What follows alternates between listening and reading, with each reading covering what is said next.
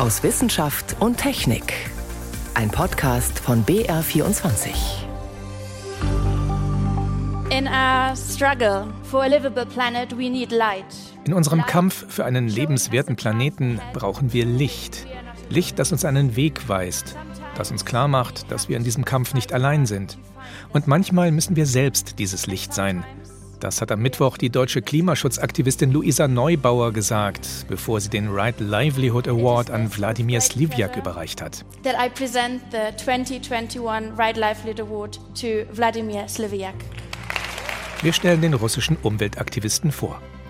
Außerdem fragen wir, wie gefährlich die Omikron-Variante des Coronavirus wirklich ist. Und wir wollen wissen, warum Forschende in der Antarktis nach 1,5 Millionen Jahre altem Eis bohren. Das sind drei unserer Themen heute. Am Mikrofon ist David Globig.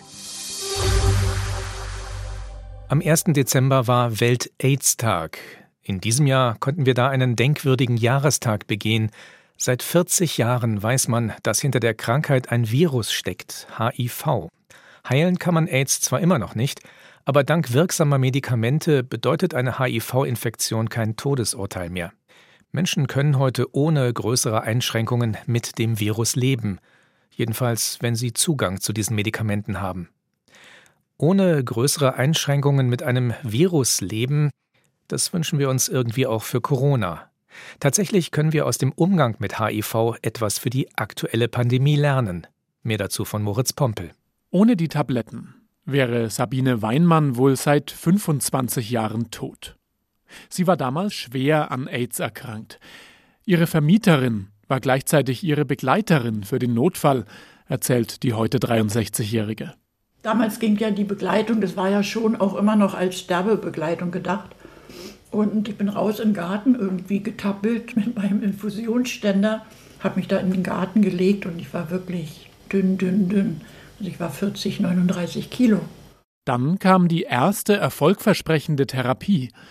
Drei Tabletten gegen das HI-Virus. 1996 war das, erinnert sich der Berliner Infektiologe Dietmar Schranz.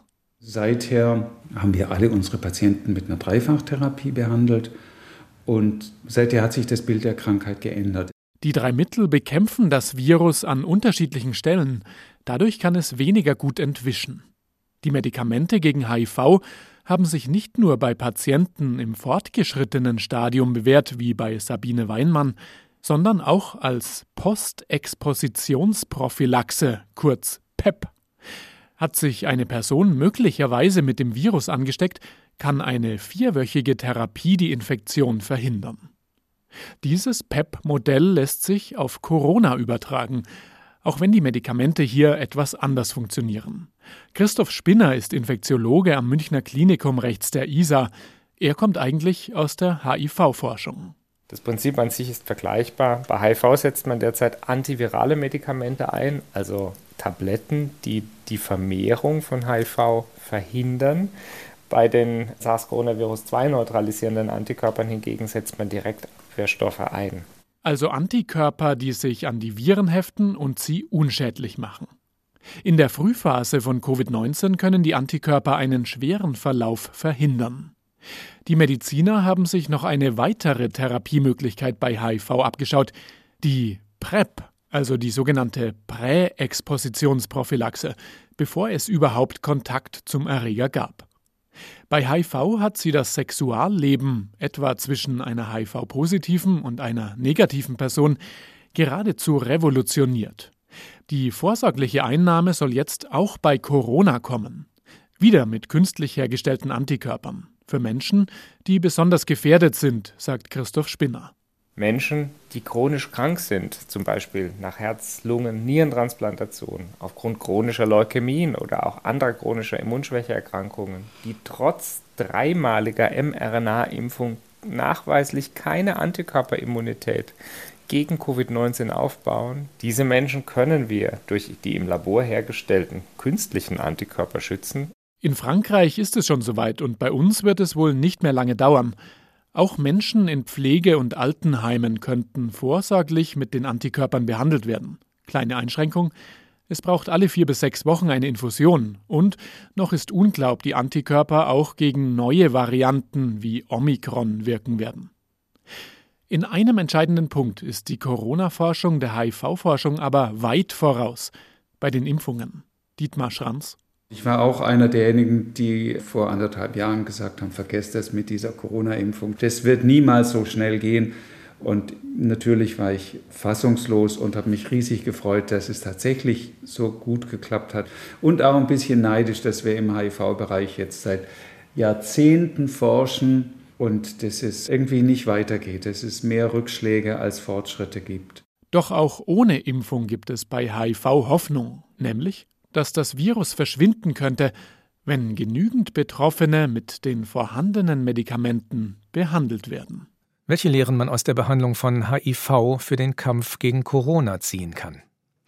Wir haben es gerade gehört. Es ist unklar, wie gut die Corona-Medikamente auch bei neuen Virusvarianten helfen. Seit eineinhalb Wochen redet die ganze Welt aber nun über die Omikron-Variante. Auch bei uns sind schon mehrere Infektionen damit nachgewiesen worden. Frage an meinen Kollegen Moritz Pompel, den Autor des vorigen Beitrags. Was ist so besonders an Omikron? Warum diese Aufregung? Es liegt an zweierlei. Also erstmal hat man in Südafrika, also dort, wo die Variante das erste Mal beschrieben worden ist, festgestellt, dass sich die offenbar besonders schnell und erfolgreich verbreitet. Also dort sind die Infektionszahlen in den letzten paar Wochen sprunghaft angestiegen. Und zweitens hat man dann im Labor festgestellt, dass es sich um eine neue Variante handelt, die in ihrem Erbgut besonders viele Mutationen hat, also kleine Veränderungen, deutlich mehr als die Delta-Variante zum Beispiel. Und 32 dieser Genveränderungen, die führen dazu, dass auch das Spike-Protein, also diese stachelige Oberflächenstruktur auf dem Virus, an einigen Stellen verändert ist.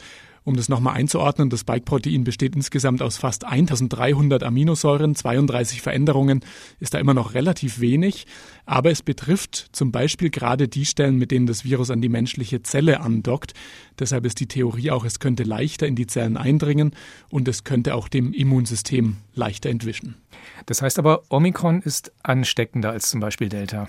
Wir wissen es noch nicht. Es gibt den Verdacht, Einmal eben, weil die Infektionszahlen in Teilen von Südafrika so schnell hochgegangen sind. Allerdings muss man dazu sagen, das Niveau dort war ziemlich niedrig.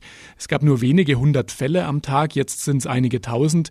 Das heißt, im Zweifel könnte dort auch schon ein Superspreader-Event, also zum Beispiel ein Fußballspiel oder so ausgereicht haben, dass die Zahlen nach oben schießen. Aber es gibt auch noch ein zweites Argument dafür, dass Omikron ansteckender sein könnte, nämlich eine weitere Veränderung auf diesem Spike-Protein, und zwar in der sogenannten Furin-Spaltstelle. Den Namen, den kann man im Grunde gleich vergessen. Wichtig ist nur zu verstehen, eine Veränderung dort an dieser Stelle bedeutet, dass sich das Virus womöglich besser überträgt, aber abschließend geklärt ist das Ganze noch nicht. Das wird noch ein paar Wochen dauern, bis man da genaueres versteht. Was wissen wir denn über die Gefährlichkeit des Virus? Also wie sehr kann Omikron krank machen? Auch da gibt's noch einige Fragen. Ein bisschen Hoffnung machen die Beobachtungen aus Südafrika. Dort ist inzwischen in drei Viertel aller Proben, die auch genetisch untersucht worden sind, Omikron nachgewiesen worden und die Mediziner stellen fest, dass aber die Symptome bei den Patienten in den allermeisten Fällen ziemlich mild sind und das geht insgesamt ja eher in Richtung einer leichten Grippe. Gleichzeitig muss man aber auch sagen, die Bevölkerung dort ist wesentlich jünger als bei uns. Deshalb ist auch noch nicht klar, wie Omikron sich bei älteren Menschen auswirkt. Auch daran wird jetzt intensiv geforscht. Bei den vielen Mutationen, die du beschrieben hast, stellt es natürlich die Frage, wirken denn dann die Impfungen, die es bisher gegen Corona gibt, überhaupt noch, wenn wir jetzt eben Omikron haben? Und wie sieht es mit den Medikamenten aus? Also das ist das Forschungsfeld, bei dem man wohl am schnellsten tatsächlich mit einer Aussage rechnen kann. BioNTech zum Beispiel untersucht derzeit schon seinen Impfstoff gegen Omikron und auch andere Hersteller machen das. Und interessant dabei wird auch die Frage sein, gibt es da einen Unterschied zwischen Menschen, die zweimal geimpft worden sind oder die schon geboostert worden sind? Und mit den ersten Erkenntnissen ist da ungefähr schon in einer Woche zu rechnen. Jetzt in Südafrika nochmal hat man gesehen, dass sich zumindest Personen, die schon Corona hatten, trotzdem mit Omikron anstecken konnten. Also es scheint da ein Stück weit die Abwehr zu umgehen. Gleichzeitig sagen aber namhafte Forscher dort, sie rechnen trotzdem damit, dass Geimpfte zumindest vor schweren Verläufen auch weiterhin geschützt sind. Und was die Medikamente angeht, da wird es aber vor allen Dingen bei den künstlich hergestellten Antikörpern so sein, dass die vermutlich nicht mehr so gut wirken. Anders ist es bei den neuen, relativ neuen Antivirenmittel. da ist recht sicher, dass die noch ihre Wirkung auch gegen Omikron entfalten werden und genauso auch Medikamente, die zum Beispiel auf der Intensivstation zum Einsatz kommen, also Cortisonpräparate oder ähnliche. Wenn die Impfstoffe jetzt schlechter wirken sollten, wie gut kann man die anpassen? Also die Hersteller sagen da, das gelingt relativ schnell, gerade bei den mRNA-Impfstoffen. BioNTech hat neulich angekündigt, dass äh, selbst wenn jetzt der bisherige Wirkstoff nicht mehr so gut gegen Omikron wirken sollte, dass man dann innerhalb von etwa drei Monaten einen neuen Impfstoff entwickeln und dann auch ausliefern könnte. Ist natürlich immer noch ein relativ langer Zeitraum. Aber an der Stelle ist vielleicht auch nochmal wichtig zu sagen, jetzt auf einen angepassten Omikron-Impfstoff zu warten, lohnt sich nicht, weil Delta ist ja immer noch bei uns die alles beherrschende Variante und selbst gegen Omikron, so glauben viele Wissenschaftler, wäre man als geboosterte Person immer noch gut geschützt. Ja, wenn wir jetzt eben Delta als alles beherrschende Variante haben, wird sich denn dann Omikron bei uns überhaupt durchsetzen können dagegen? Gute Frage, das müssen wir auch beobachten. Manche Varianten, wir erinnern uns an Beta, die kam auch aus Südafrika, oder Gamma aus Brasilien, die konnten sich letztlich überhaupt nicht durchsetzen. Insofern ist auch völlig offen, ob das der Omikron-Variante jetzt gelingt. Ein paar Fälle sind in Deutschland bestätigt mittlerweile und auch in einigen anderen Ländern. Aber wie gesagt, es ist noch völlig offen, ob die sich weiter ausbreiten kann. Moritz Pompel war das über die Corona-Variante Omikron. Sie hören BR24 am Sonntag aus Wissenschaft und Technik. Heute mit David Globig.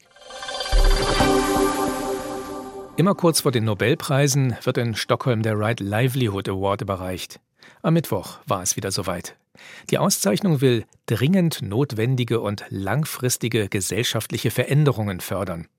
Oft wird der Right Livelihood Award auch als alternativer Nobelpreis bezeichnet, obwohl er mit den Nobelpreisen selbst nichts zu tun hat. Ausgezeichnet wurde in diesem Jahr unter anderem der russische Umweltaktivist Wladimir Slivjak. Andreas Lorek stellt den Preisträger vor, den seine Arbeit auch immer wieder nach Deutschland führt. Es war vor rund 20 Jahren, da erfuhr Wladimir Slivjak, dass der in Russland in rostigen Fässern unter offenem Himmel lagernde Atommüll, der ihm solche Sorgen machte, aus Deutschland kam. 2006 konnte er erstmals zum Ursprung dieses Mülls reisen, nach Gronau im Münsterland. Dort steht Deutschlands einzige Urananreicherungsanlage. Der Eindruck war, okay, das ist also der Ort, wo sie den Atommüll produzieren und ihn dann nach Russland schicken. Zuletzt wurde der Produktionsabfall der Firma Urenco aus Gronau per Schiff nach St. Petersburg und dann weiter nach Novouralsk in Sibirien transportiert. Urenco hat seit Mitte der 90er Jahre mehr als 200.000 Tonnen nach Russland geschickt. Seit 2019 kommt das nach Novouralsk. Das ist eine geschlossene Stadt. Da gibt es auch eine militärische Uranproduktion. Die gesamte Stadt wird vom Geheimdienst kontrolliert. Es gibt keine Kontrollmöglichkeiten für Bürger oder irgendeine unabhängige Informationsquelle. Es ist wie ein großes Gefängnis. Erst durch Wladimir Slivjak und die von ihm gegründete Umweltschutzorganisation Ecodefense erfuhren deutsche Atomkraftkritiker vom Verbleib der Fässer aus Gronau. Seit 2006 haben sie gemeinsam mit Wladimir Slivjak mehr als 60 Protestaktionen gegen die Atomtransporte nach Russland organisiert. Deshalb ist er immer wieder, vor allem im Münsterland, zu Gast.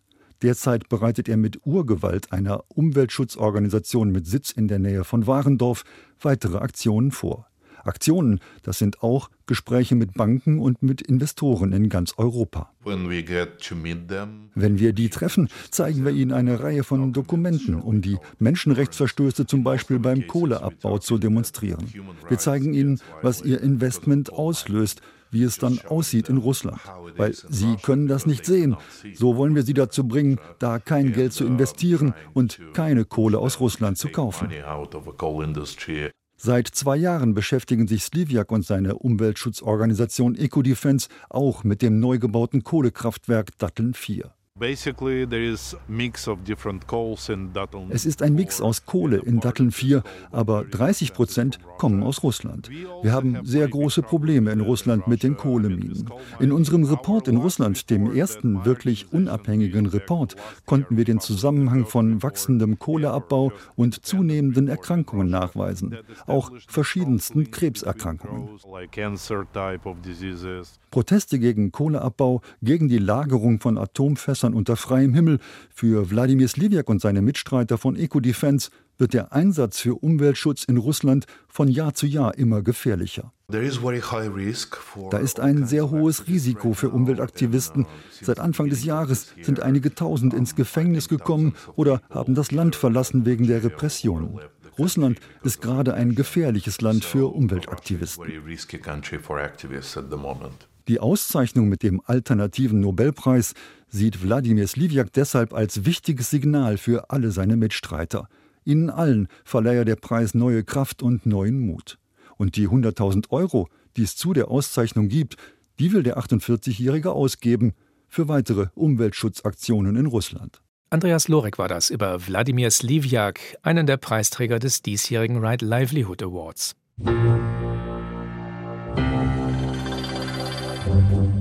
Wie war eigentlich das Klima auf der Erde vor einigen hunderttausend Jahren? Um das herauszufinden, bohren Forschende unter anderem in die kilometerdicken Eisschilde auf Grönland und in der Antarktis. Luftblasen, die im Eis eingeschlossen sind, verraten uns, was früher an Treibhausgasen in der Atmosphäre schwebte. Und aus der Zusammensetzung des gefrorenen Wassers kann man Rückschlüsse ziehen auf die damals herrschenden Temperaturen. Vor einiger Zeit hat ein internationales Team einen Bohrkern aus der Tiefe geholt, dessen älteste Eisschichten vor 800.000 Jahren entstanden sind. Jetzt will man versuchen, in der Antarktis ein weiteres Klimaarchiv aus Eis zu bergen, eines, das sogar bis zu 1,5 Millionen Jahre zurückreicht. Ich habe darüber mit Professor Frank Wilhelms gesprochen vom Alfred Wegener Institut in Bremerhaven. Er ist einer der beteiligten Wissenschaftler. Frage an ihn, Warum will man denn noch weiter zurückgehen als 800.000 Jahre? Weil man dann einfach in eine Zeit kommt, wo auch andere Klimazustände waren als in den letzten 800.000 Jahren. Es ist so, dass die letzten 800.000 Jahre haben sich so Kalt- und Warmzeiten in 100.000 Jahreszyklen abgewechselt. Und wenn man dann in die Zeit vor 1,2 Millionen Jahren geht, dann ist es eben so, dass das so 40.000 Jahreszyklen sind. Hat das für uns heute, für unsere Klimaprobleme auch eine Bedeutung? Indirekt. Äh, die Frage ist zum Beispiel, ob diese 40.000 Jahreszyklen in der Zeit mit einem höheren CO2-Gehalt waren. Das war auch eine Motivation, dieses Projekt anzustoßen. Und an sich wollen wir natürlich auch unsere Modelle, mit denen wir in die Zukunft blicken, verbessern. Und da brauchen wir halt eben verschiedene Zustände, um die Prozesse, die in den Modellen sind, dann halt eben richtig aufzusetzen, die Modelle eben zu testen und das Vertrauen in die Modelle zu gewinnen, dass sie halt eben solche Dinge richtig reproduzieren und dann letztlich mit diesen Modellen natürlich auch wieder äh, in die Zukunft zu gehen, wo dann ganz andere CO2-Konzentrationen zum Beispiel auftreten, als wir sie in der Vergangenheit beobachtet haben. Wie findet man denn überhaupt die geeignete Stelle für solche Bohrungen? Wir gucken mit zum Beispiel Radar in das Eis hinein, also diese Radarwellen, wie Sie bei Geschwindigkeitsmessungen kennen oder auch äh, bei Schiffen, wo man dann durch den Nebel gucken kann, die gehen halt eben auch durchs Eis und wir können da mehrere Kilometer tief eindringen und dann die innere Struktur von dem Eis betrachten und dann kann man mit Datierungsmodellen, die dann das Eisfließen berücksichtigen, abschätzen, dass das Eis dort mindestens anderthalb Millionen Jahre alt sein wird. Was sind denn die Herausforderungen bei solchen Bohrarbeiten in der Antarktis? Die Probleme sind halt äh, einfach im Betrieb von solchem technischen Gerät unter Extrembedingungen, dass da auch immer mal was kaputt gehen kann und man dann vor Ort halt eben entsprechend in der Lage sein muss, das zu reparieren, sei es Elektronik, sei es Mechanik die Bohrung selbst wird in einem Zelt stattfinden. Da wird so minus 20 Grad sein. Und draußen ist es so minus 30 bis minus 40 Grad. Und nachts, also wenn die Sonne dann, sie geht ja nicht unter, aber sie steht halt dann nachts schon etwas tiefer. Da wird es dann auch noch ein bisschen kälter als minus 40 Grad. Und im Winter wird es halt eben dann wirklich bis zu minus 80, minus 90 Grad. Und da bauen wir zum Beispiel auch Elektronik aus und bringen sie in einen geheizten Container, damit sie dann nicht irgendwie den ganz extremen Temperaturen ausgesetzt wird. Wie lange wird es denn dauern, bis sie bis zum 1,5 Millionen Jahre alten Eis vorgedrungen sind? Ja, wir rechnen so mit drei bis vier Saisons, bis wir da sind. Das liegt einfach daran, dass man nur in den Sommermonaten, also so um drei Monate im Sommer, dann, wenn es relativ warm ist, dann den Bohrbetrieb vor Ort vorantreibt und dann eben immer wieder kommt. Einfach weil es auch drei Kilometer ist, eine ordentliche Distanz, die man da reinbohrt. Wann werden denn die ersten Daten vorliegen? Ja, wir hoffen so 2025, 26, äh, so lang läuft das Projekt, dass wir da am Ende dann in der Lage sind, den untersten Eiskern auch noch schnell zu analysieren und dann dort Daten zu haben. Ich meine, ansonsten, bis diese ganzen Daten vorliegen, das wird 10 bis 15 Jahre dauern, bis das alles analysiert ist. Also auch heute, wenn wieder Fragestellungen aufkommen, gehen wir eben an diese alten Kerne ran und äh, nehmen Eisproben daran und machen halt noch weitere Analysen. Wie sehen denn diese Analysen aus? Was passiert mit den Bohrkernen, die Sie untersuchen? Die Kerne werden dann vor allen Dingen hier zu Hause, wird es dann eine Prozessierungslinie geben, wo dann mehrere Sägen stehen und der Kern wird nach einem Schnittmuster in Proben zerschnitten, die dann in verschiedene Laboratorien gehen, wo dann chemische und physikalische Eigenschaften von dem Kern bestimmt werden. Wie man Klimadaten gewinnen will, die bis zu 1,5 Millionen Jahre zurückreichen, das war Professor Frank Wilhelms, Experte für Eisbohrungen.